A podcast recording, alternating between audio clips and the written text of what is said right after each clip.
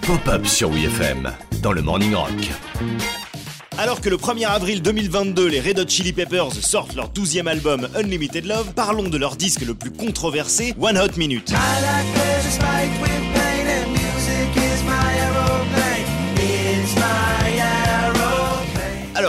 Juste avant de rentrer dans le vif du sujet, je vous le dis direct, à mes yeux, c'est le meilleur album des Red Hot et celui qui vieillit le mieux de toute leur discographie. Voilà. Tu vas avoir des très gros problèmes Mais t'es un malade T'es mort T'es foutu One Hot Minute, c'est un peu l'album psyché des Red Hot, enregistré dans la douleur entre 94 et 95, sans John Frusciante qui avait quitté le groupe suite à un énorme burn-out physique et cérébral. Il est clairement dans un autre mood que Blood Sugar Sex Magic.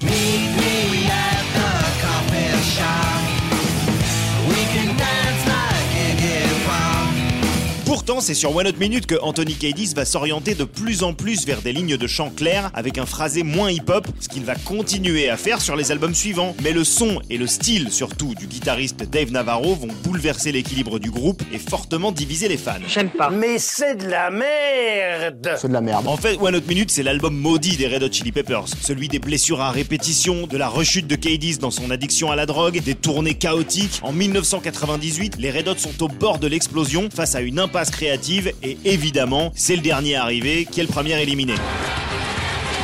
Dave Navarro, les aventuriers de la tribu des Give It Away ont décidé de vous éliminer et leur sentence est irrévocable. Mais juste avant l'ultime discussion qui mènera à l'éviction de Dave Navarro, les Red Hot Chili Peppers parviennent à mettre une chanson en boîte. Une chanson qui ne figurera jamais sur aucun album, un morceau fantôme, un enfant illégitime, un bâtard. Ah bah moi j'ai envie de l'adopter.